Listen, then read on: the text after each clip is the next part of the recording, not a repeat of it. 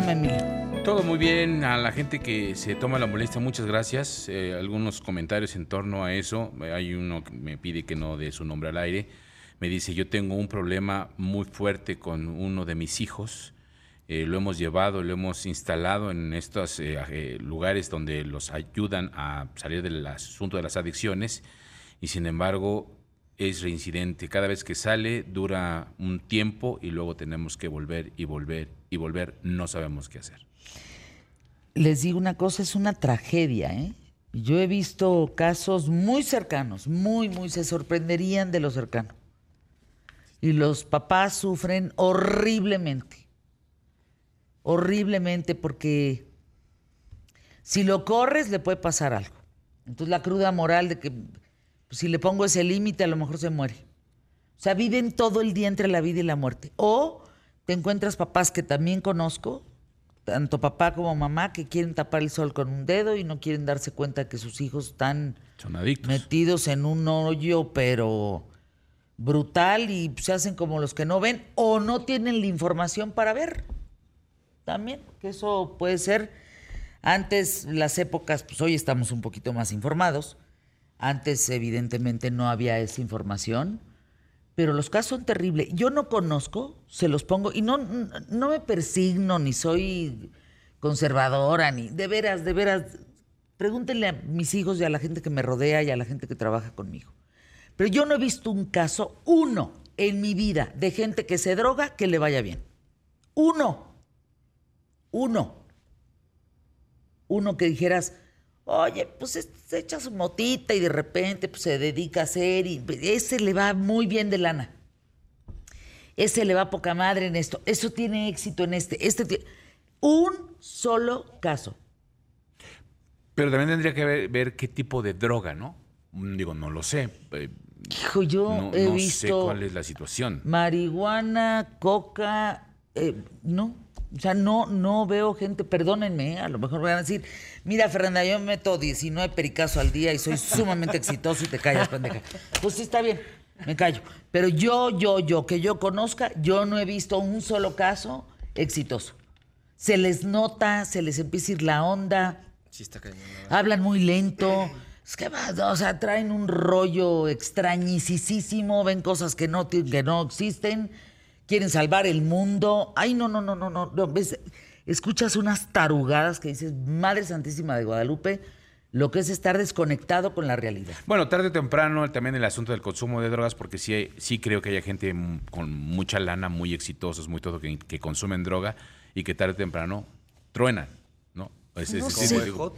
Pues, No sé, pues, yo- digo, no es como un misterio saber que muchos de los grandes cantantes de rock de esa época pues eran consumidores, Janis Joplin, Jimi Hendrix, eran exitosos. mueren en el escenario tirados. Y luego o sea, terminan, sí, lo que te digo, terminan siendo exitosos. Díganme, pero- de veras, hagamos un análisis. Yo digo de la gente que conozco y de casos famosos en donde no Me tienen... dio mucha risa lo del pericazo.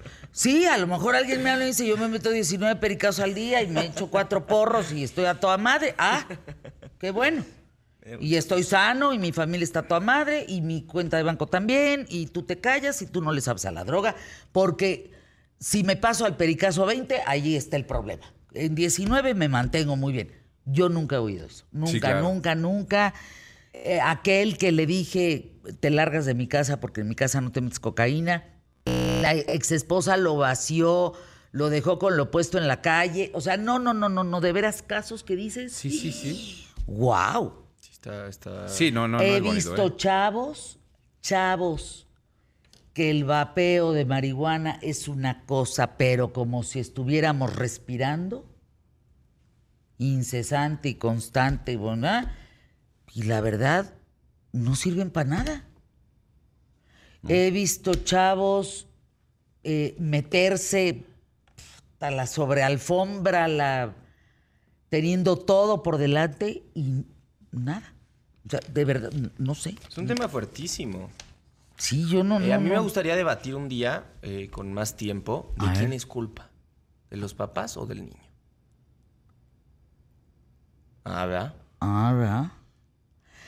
Mira, de lo que he visto, en el caso muy cercano, que lo conoces bien, los papás no se quisieron dar cuenta. O no tenían la información.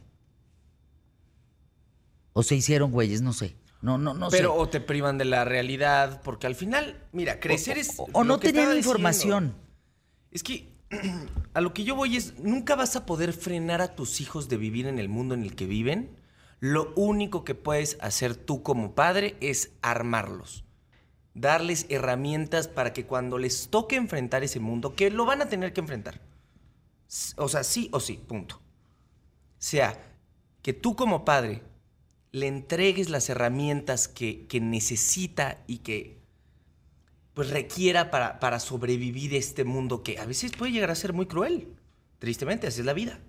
Pero eso es lo que nos forma a nosotros como seres humanos día a día.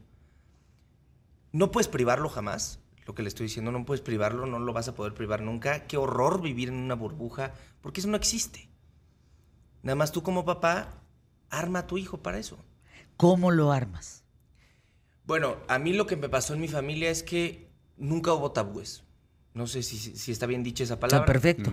Pero nunca hubo un estigma frente a la situación. Siempre no era como, ay, la marihuana, Diosito santo. No. Siempre fue, mira, la marihuana hace esto. Mira los casos de marihuana, infórmate.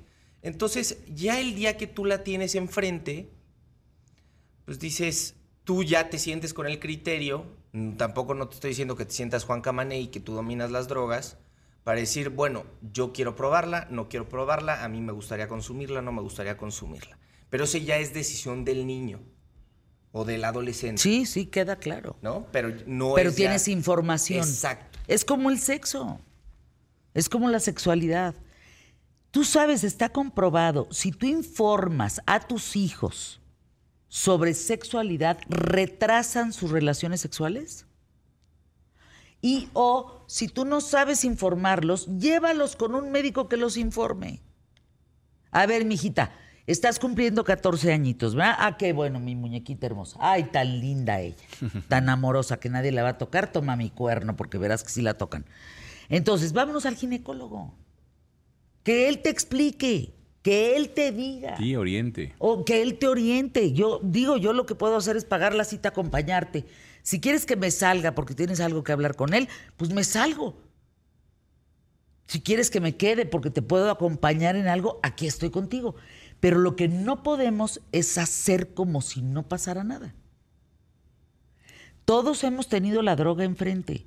Miren, a mí mi papá, que tiene, va a cumplir por poco 90, me decía que en la época de los 40, 50, Acapulco, pues era un centro donde empezaba el vicio. Pero cuando él se acercaron a ofrecerle droga, lo veían como, como que la droga era de los peladitos, ¿me entiendes? De los de la calle, o sea, de, Sí, sí, sí. de, de- de de los la- la- homeless. No sé cómo explicarlo. Sí. Pues yo creo que los hombres no pueden ser pericos. No, no, No, no, claro pues no serían homeless. Mm, No, no, tendrían que tener dinero. Exacto. El perico cuesta. Sí, pero, pero, pero el consumo de droga eh, de los homeless es mucho Es más cada barato. vez- cada o sea, es más barato comprar un gramo o dos o, un, o- ¿De o medio kilo de, de cemento, marihuana, resistol, que comprarte una hamburguesa. No, hombre, es que justamente. ¿Cómo, eso- cómo? ¿Es más, ca- ¿Es más qué? Es más barato comprar y conseguir cemento, este resistol, es cocaína tristísimo. en la Cada calle. vez se inhalan más cosas. ¿Qué tal? Todo lo que está pasando ahorita, el movimiento entre Estados Unidos y México del fentanilo, ¿no? ¿Qué te parece eso? ¿Ya viste la calle? ¿Tú, tú fuiste fans de los que caminaban ¿The así? Walking Dead? De Walking, que caminaban así, ¿me entiendes? De Walking Dead. Así caminan. Es que es muy triste como unos aprovechan, porque ahí es meternos en terrenos bien di- difíciles, porque muchos hacen droga y venden droga por necesidad, que tampoco no se me hace una justificación. Y otros la venden para, para ganar mucho dinero. Y se me hace muy complicado pensar que hay gente que se aprovecha de este dinero, de esta riqueza, haciéndole mal a otras personas. Eso se me hace algo tan inmoral. Es que ya con el simple hecho de que vendas droga sabes perfectamente lo que estás haciendo. O sea, es- es- sí entiendo, por ejemplo, tu punto de vista, pero al final de cuentas, o sea, hay dos formas, o lavas un coche o vendes droga, por ejemplo. Entonces, bueno, voy a lavar un coche y me voy a ganar fácil. cinco pesos, pero si vendo droga me voy a ganar 15. Pues es que ahí está el meollo del asunto. Acuérdense, La moral tiene que ver con cómo nos comportamos todos socialmente. La ética tiene que ver con qué quieres para ti, qué decisiones tomas para ti. Miren, a todos se nos ha presentado la droga. Yo comparto y lo he compartido con mis hijos y lo he compartido con ustedes. El día que probé la marihuana, no, no, no, no me gustó. Me fascinó. Bueno, dije, wow. Como soy tan acelerada, aquella madre me mandó a Calacas y yo nomás me reía. Y me gustó tanto que dije, aguas, ¿eh? Aguas. Porque si de tú difícilmente puedes apagar un cigarro, porque eres una persona, tienes una personalidad adictiva, de esta madre no sales, ¿eh? Sí, sí, sí. Y mira nomás lo que estás viendo al lado de ti. ¿Así quieres ser? No, así no quiero ser. Ah, pues no la consumas. Pero el único problema es que efectivamente todos caemos en el mismo juego. El a mí no me va a pasar. O sea, es más Esto- fácil en la, lo en la juventud. platicando el la parte. domingo. Es la cosa más tonta pensar así que hay en el planeta. Sí. Perdóname si alguien que me está escuchando piensa así. No, no está bien. Porque te va a pasar. Pero es que platica con cualquier niño, joven, adolescente, dice, "A mí y te no dice, a mí no pasar". me va a pasar. En lo que sea, ¿eh? O sea, tú le dices, no te salgas a la calle porque te pueden asaltar, te pueden No, robar a a, a los siete años. Ay, a mí no me va a pasar. Tampoco está bien vivir con miedo, ¿eh? Vamos a, vamos a ¿Por poner qué no le límites. seguimos mañana? Vamos a. ah, bueno.